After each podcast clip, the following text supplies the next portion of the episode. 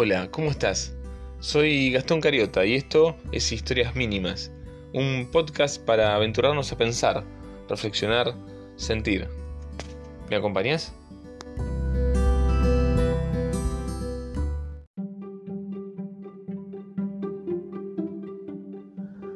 Un par de amigos recorrían el desierto.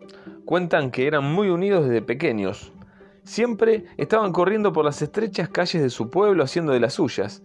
Iban al mismo colegio, jugaban los mismos juegos y hasta le gustaba la misma chica.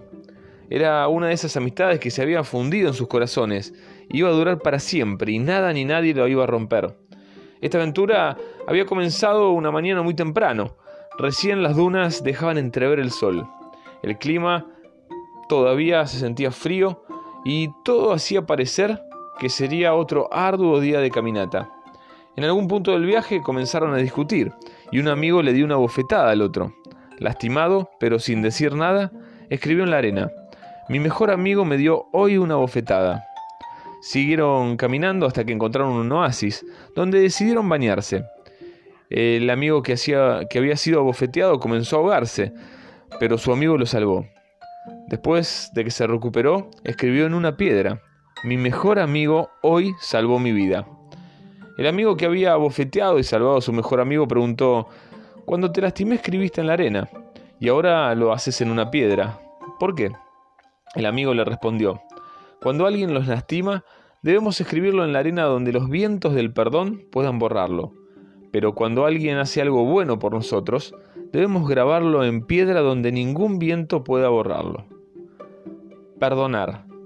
Es una palabra fuerte, difícil de pronunciar cuando estamos del lado del que hizo mal las cosas, cuando erramos al blanco y debemos hacernos cargo, atragantarnos con nuestro orgullo, reconocer el, error y disparar la palabra, perdón.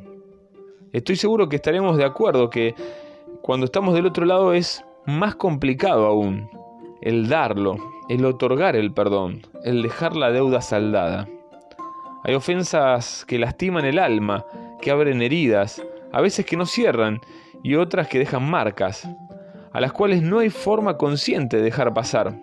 Son esas heridas que te desvían, que te hacen estar atado a sentimientos que, de pronto te hacen pensar que sos menos que el otro, que no podés, que no valés lo suficiente. Pero ¿sabes algo? Si queremos ser libres, debemos soltar, debemos dar el perdón.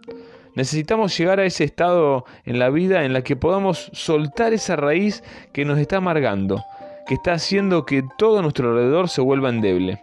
Debemos dejar que ese odio, ese malestar se vaya. No es fácil, pero es sanador. No importa si el ofensor no está en la ecuación. Por el bien nuestro y de los que nos siguen, debemos perdonar.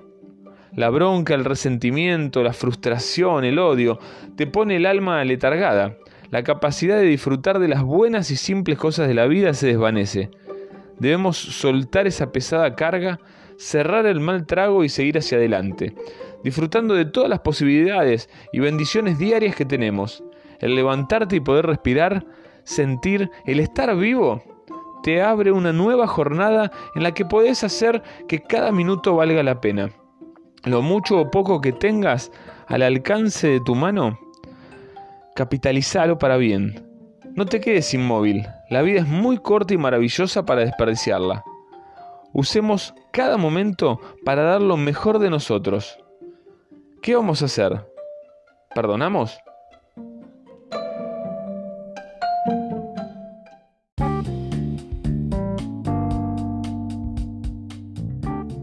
Gracias por estar de ese lado y compartir juntos de este tiempo.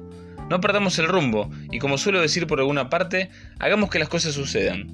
Te espero el próximo viernes en otro episodio de Historias Mínimas. Chau, Dios te bendiga.